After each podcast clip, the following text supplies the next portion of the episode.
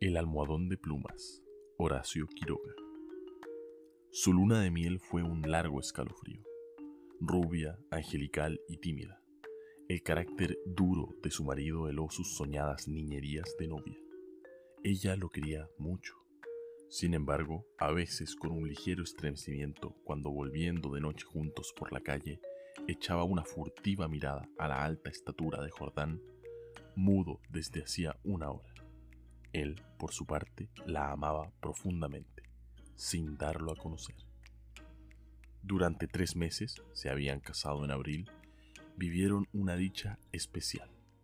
Sin duda hubiera ella deseado menos severidad en ese rígido cielo de amor, más expansiva e incauta ternura, pero el impasible semblante de su marido la contenía siempre.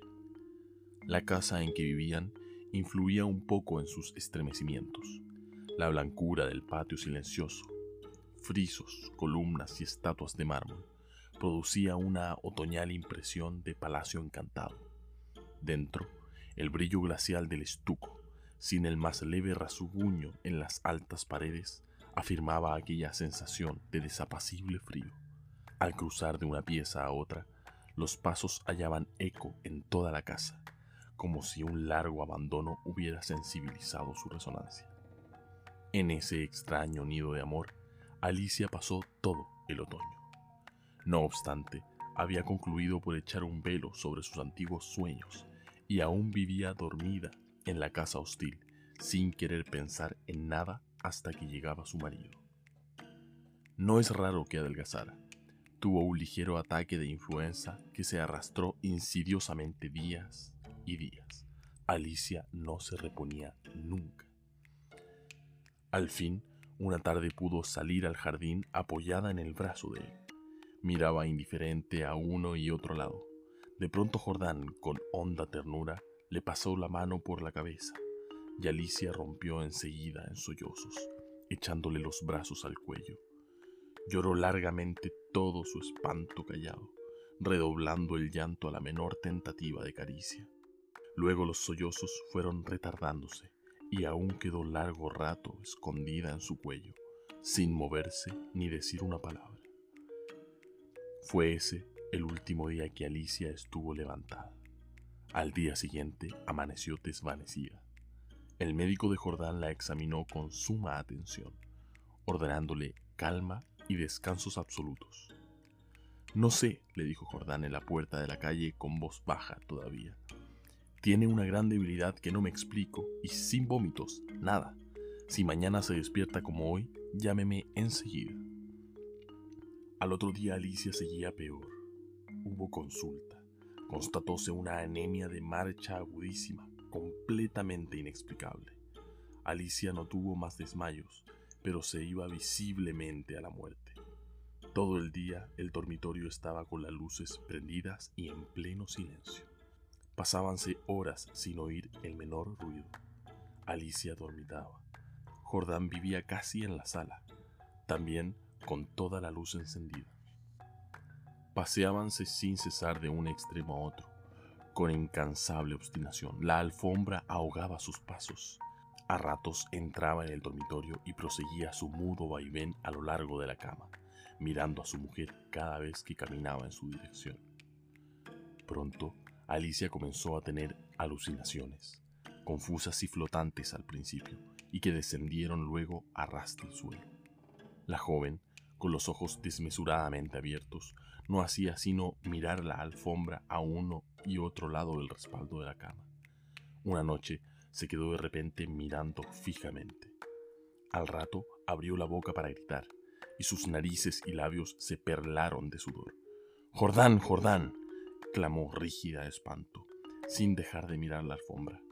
Jordán corrió al dormitorio y al verlo aparecer Alicia dio un alarido de dolor. Soy yo, Alicia, soy yo. Alicia lo miró con extravío, miró la alfombra, volvió a mirarlo, y después de largo rato de estupefacta confrontación, se serenó. Sonrió y tomó entre las suyas la mano de su marida, acariciándola temblando. Entre sus alucinaciones más porfiadas hubo un antrípode, apoyado en la alfombra sobre sus dedos que tenía los ojos fijos en ella.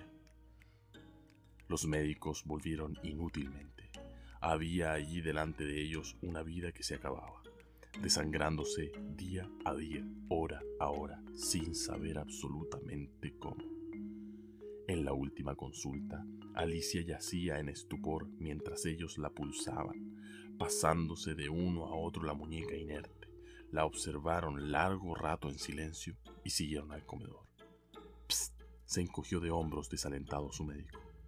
Es un caso serio, poco hay que hacer. Solo eso me faltaba, resopló Jordán y tamborileó bruscamente sobre la mesa.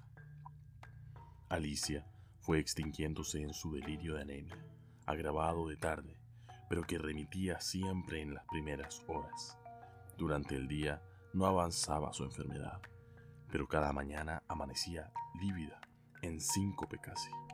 Parecía que únicamente de noche se le fuera la vida en nuevas alas de sangre. Tenía siempre al despertar la sensación de estar desplomada en la cama con un millón de kilos encima. Desde el tercer día este hundimiento no la abandonó más. Apenas podía mover la cabeza. No quiso que le tocaran la cama, ni aun que le arreglaran el almohadón. Sus terrores crepusculares avanzaron en forma de monstruos que se arrastraban hasta la cama y trepaban dificultosamente por la colcha. Perdió luego el conocimiento. Los dos días finales deliró sin cesar a media voz. Las luces continuaban fúnebremente encendidas en el dormitorio y la sala. En el silencio agónico de la casa, no se oía más que el delirio monótono que salía de la cama y el rumor ahogado de los eternos pasos de Jordán. Alicia murió, por fin.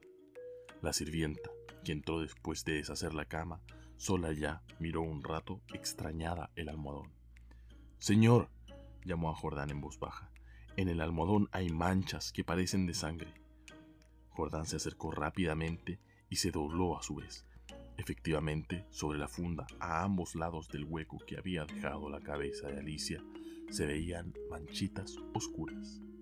Parecen picaduras, murmuró la sirvienta después de un rato de inmóvil observación. Levántelo a la luz, le dijo Jordán. La sirvienta lo levantó, pero enseguida lo dejó caer y se quedó mirando a aquel, lívida y temblando. Sin saber por qué, Jordán sintió que los cabellos se le erizaban. ¿Qué hay? murmuró con voz ronca. Pesa mucho, articuló la sirvienta sin dejar de temblar. Jordán lo levantó. Pesaba extraordinariamente. Salieron con él y sobre la mesa del comedor Jordán cortó la funda y envoltura de un tajo. Las plumas superiores volaron y la sirvienta dio un grito de horror con toda la boca abierta, llevándose las manos crispadas a los bandos. Sobre el fondo entre las plumas, moviéndose lentamente las patas velludas, había un animal monstruoso, una bola viviente y viscosa. Estaba tan hinchado que apenas se le pronunciaba la boca. Noche a noche, desde que Alicia había caído en cama, había aplicado sigilosamente su boca, su trompa, mejor dicho, a las sienes de aquella, chupándole la sangre. La picadura era casi imperceptible. La remoción diaria del almohadón había impedido sin duda su desarrollo, pero desde que la joven no pudo moverse, la succión fue vertiginosa. En cinco días, en cinco noches, había vaciado a Alicia. Estos parásitos de las aves, diminutos en el medio habitual, llegan a adquirir en ciertas condiciones proporciones enormes la sangre humana parece serles particularmente favorable, y no es raro hallarlos en los almohadones de pluma. El almohadón de pluma, Horacio Quiroga, 1917.